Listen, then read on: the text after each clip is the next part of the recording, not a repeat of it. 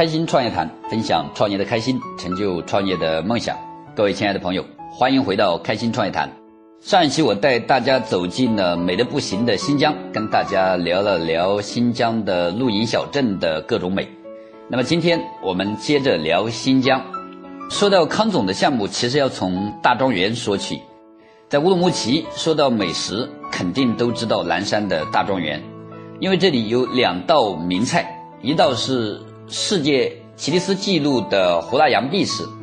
那么羊臂屎是个什么东西呢？其实老新疆人都知道，因为是童年时候的一种玩具，就像我们小时候玩过的那种弹珠类的游戏一样的，只是说把弹珠变成了是羊臂屎，羊臂屎就是羊身上的一种骨头。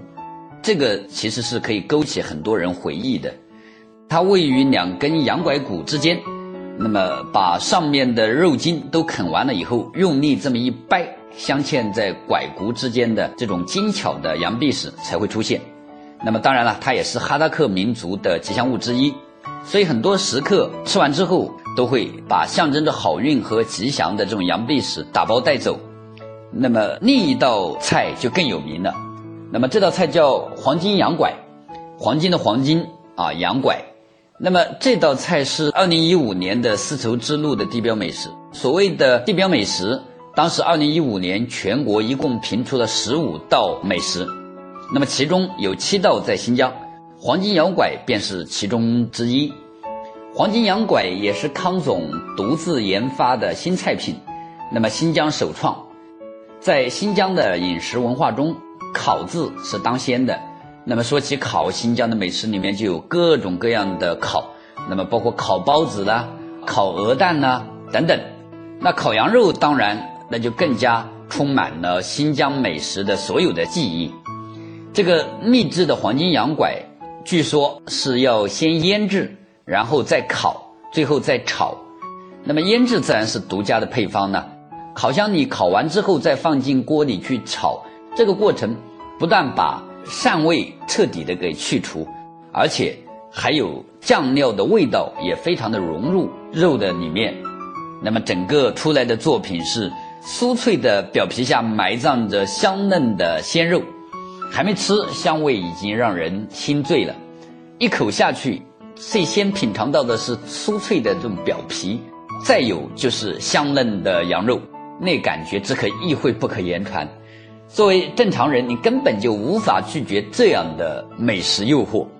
像我们这样自称狼团的肉食动物，要连续两根黄金羊拐下肚才能满足，因为根本停不下来。那东西谁吃谁知道。吃饱喝足，开始干活。面对蓝山的整个旅游规划，康总的发展战略应该是什么呢？在整个蓝山的旅游商机的面前，康总应该如何定位，如何发展？这是康总之前最大的困惑。整个南山遍地都在搞建设，各种住的、玩的应有尽有，而且这些项目的背后大多都是大公司或者大财团，那么投资额度随便动辄在亿字头上，甚至十亿字头上说话。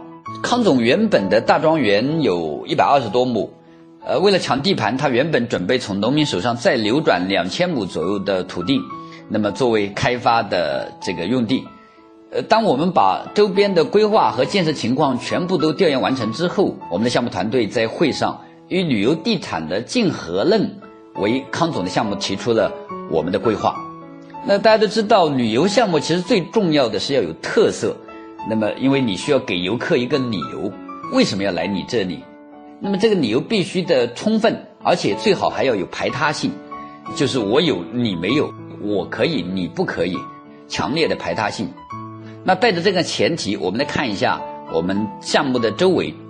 那先说丝绸之路滑雪场，那它的特色当然就滑雪了，因为它有三条足以排它的深山滑雪道，这也是它给游客的理由。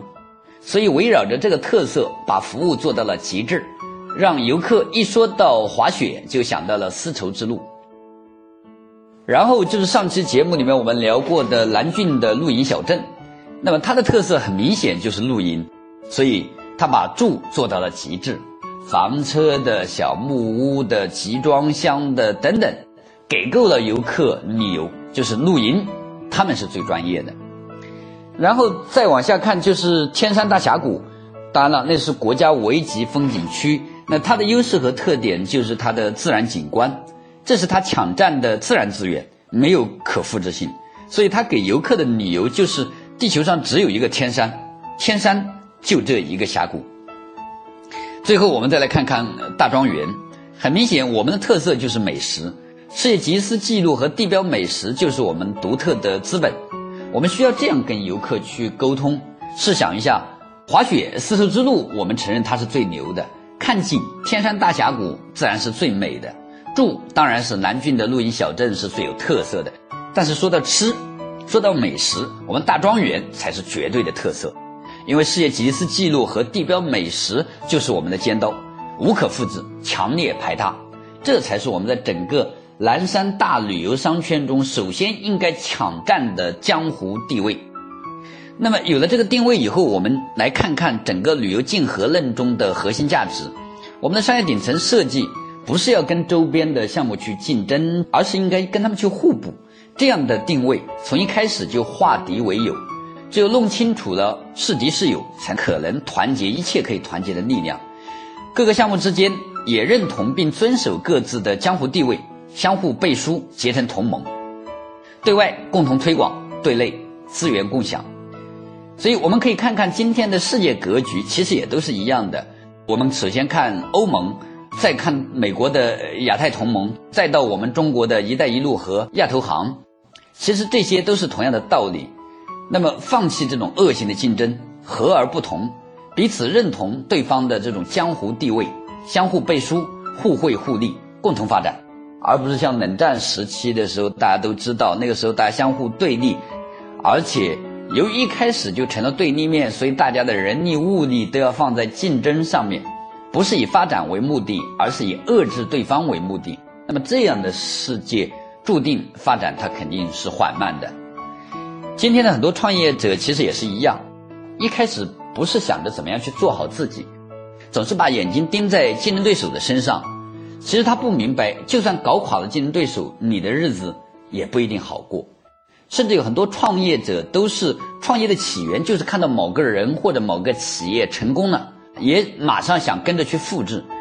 所以他眼睛里面看不到用户，看不到需求，看不到市场，更看不到什么服务和创新，而是一味的模仿和低价去和竞争对手去拼去抢。当然，最终结局肯定是路越走越窄，甚至大家抱着一起死。面对今天的市场，如何利用好竞合关系去定位好自己的项目，可能是作为全体创业者或者是中国的中小民营企业老板需要深思的战略问题。我们说，盯着对手，眼睛里满是仇恨和竞争；盯着市场，满世界都是机会与合作。好了，这一期我们就先聊到这里。